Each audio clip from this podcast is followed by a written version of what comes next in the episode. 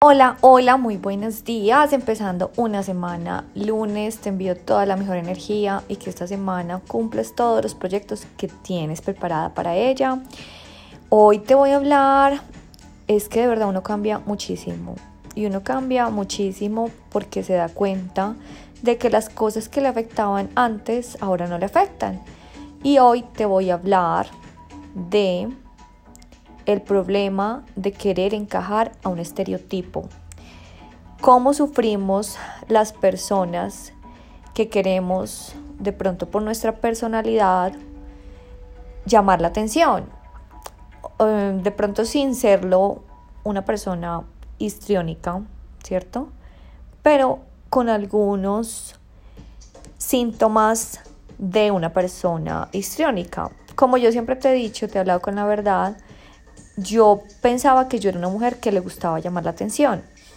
Siempre te he contado que yo y mi esposo somos muy diferentes personalidades. Él le gusta cero llamar la atención y yo como que yo pensaba que yo era un poco histriónica. Yo digamos que tengo algunos rasgos de personalidad de una mujer histriónica y te digo pues que las personas así sufrimos muchísimo porque digamos, como te decía, yo he trabajado mucho en mí y lo veo reflejado hoy porque yo siento que antes yo de pronto me vestía por sentirme bien yo, pero también como por llamar la atención. Eh, también sentía que era una persona muy influenciable, o sea que cualquier persona me decía algo y me afectaba muchísimo y me dejaba influenciar muchísimo.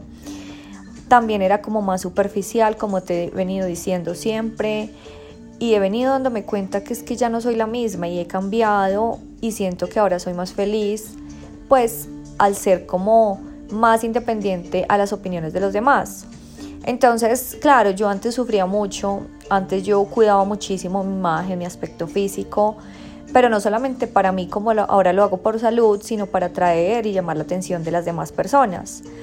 Entonces, obviamente, cuando una persona es así, pues obviamente sufre muchísimo, porque si pasa a un sitio de pronto y no llama la atención, pues se va a sentir mal, se va a sentir que no vale y de pronto tiene que, o sea, su valor lo da más a su aspecto físico. Y por eso te digo que, claro, yo mirando, hablando con mis amigas, o sea, actuando acá con mi familia y amigos, pues ahora en serio siento que es que he trabajado muchísimo en mí, me siento muy orgullosa y siento que de verdad cuando nosotros trabajamos en nosotros, en nuestra autoestima y ponemos nuestra autoestima no solamente en la parte física, sino en otras cosas, pues la vida se vuelve más feliz, más saludable y más divina. Yo te digo que yo lo puedo decir que antes yo me sentía incómoda cuando no era el centro de atención y pues obviamente iba a sufrir muchísimo. Me acuerdo que sufría mucho. Me acuerdo que también de pronto mi personalidad de cómo yo me vestía antes era también para eso, o sea, inconscientemente era simplemente para llamar la atención. Como te he venido diciendo acá, es tan diferente la cultura australia y siento que de pronto a veces nosotros buscamos la aprobación, como te decía en el tema de los piropos. Simplemente la cultura latina a veces tú estás buscando sin querer queriendo que te piropeen. Como en Australia eso no pasa, pues por eso siento que esto cultura a mí me también me ha ayudado como, como a salir de estereotipos. Yo te digo, por ejemplo, em, yo hablé con, este fin de semana precisamente me encontré con una amiga que te compartí el podcast acerca de los biopolímeros. Oye, me dio tanta tristeza con mi amiga contándome y le dije, bueno, ¿cómo va el proceso de los biopolímeros? Si no has escuchado el episodio, escucha biopolímeros y de verdad que, en serio, para que tengas mucho cuidado a la hora de inyectarte algo en tu cola o en cualquier parte de tu cuerpo, ¿cierto? El caso es para resumirte el cuento, le pregunté a mi amiga cómo iba ese tema de la operación. Ella me dijo, Tati, terrible, me dijo en diciembre me tengo que hacer otra operación, me vale 15 millones, ha gastado cantidad, la primera operación le gastó 30 millones. Me ha dicho, oye, que ha sido tan complicado y que ella cuando va a llegar el momento de la operación, que ya se ha sometido a tres, y de pronto les toca hacer más operaciones para quitarse esos biopolímeros, como te conté en el episodio, te lo conté que es muy difícil quitar el 100%, es casi imposible. El caso es que esta operación la dejan a ella incapacitada casi un mes sin moverse, sin poder caminar. Ella ha perdido la sensibilidad en la cola. Ella tienen que bañarla, tienen que limpiarla, no puede ir a hacer number two. O sea, de verdad que es muy fuerte. Y ella me dice, Tatiana, y te lo juro que yo siempre grito y digo, ¿por qué me hice esta bendita operación? ¿Por qué? ¿Por qué?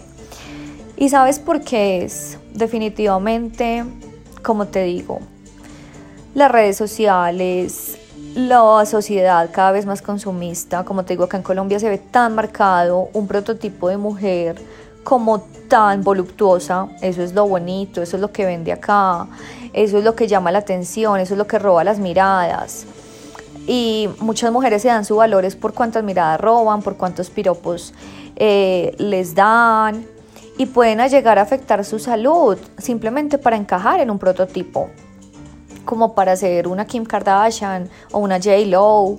Y es tan terrible que, que de verdad hay mujeres que, como mi amiga, que aprendió de su lección y me decía que ella se arrepiente toda, toda, cada momento, cada momento que tomó esta decisión de ponerse esos biopolímeros simplemente para encajar en un prototipo de mujer voluptuosa, porque ella tenía una cola divina, como yo te decía en el episodio, pero para querer encajar en el prototipo latino, que es así, un busto grande, una cintura pequeña y una cola gigante, pues ella se puso unos biopolímeros.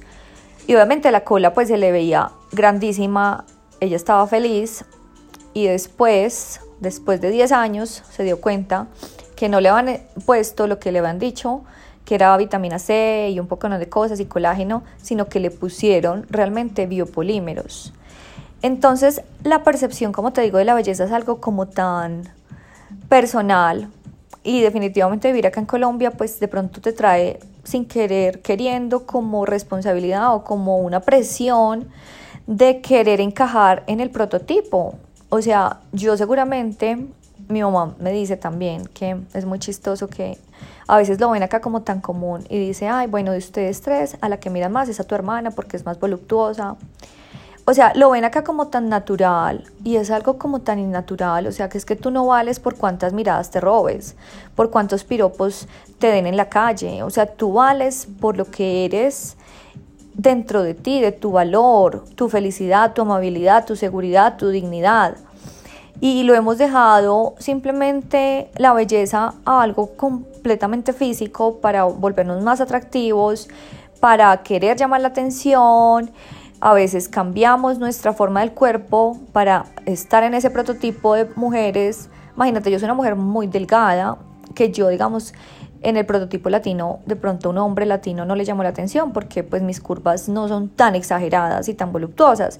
Entonces, claro, si yo siguiera seguramente viviendo en Colombia, pues seguramente hubiera hecho la misma decisión de mi amiga y no la culpo y no la juzgo como siempre decimos. O sea, volvémonos empáticos y yo le decía, ay, cagada, y me dio tanto dolor y cuando ella me contaba yo lloraba porque yo digo, pues pucha, hubiera sido yo, porque yo era una mujer así, una mujer que solamente me valía por mi físico. Al fin y al cabo, yo estaba dándole un valor sexual a mi cuerpo. Me querían que me vieran como un objeto sexual. Y no es culpa mía, eso, o sea, sí es culpa mía, pero también no había trabajado en mí y estaba en una sociedad como esta que solamente a ti te, te dan el valor por tu parte física, entonces siento que he cambiado muchísimo, que ya no tengo que pertenecer a un, estereotipo, que si para un hombre latino no soy agradable porque no tengo muchas curvas, pues no me importa porque sé que soy una mujer, que soy más que algo físico, que lo físico, como te digo, se cambia y que nunca voy a arriesgar mi salud porque soy una mujer divina, una mujer divina llena de cualidades y nunca voy a ponerme cosas para ser igual a Kim Kardashian. No quiero ser como Kim Kardashian, no quiero ser una copia. Quiero ser yo, Tatiana, mi mejor versión, pero siempre ante todo conservando mi individualidad. Y eso es a lo que te invito, mis divinos, porque también los hombres, a veces por querer encajar en estereotipos que no les da. Simplemente trabaja en tu individualidad, trabaja en tu ser tu mejor versión, púlete como un diamante, Y de verdad, comparte este podcast porque yo siento que hay muchas mujeres que, obviamente como mi amiga, gastan cantidad de dinero, cantidad de tiempo, cantidad de sufrimiento, simplemente por encajar un estereotipo. Y eso no me parece justo.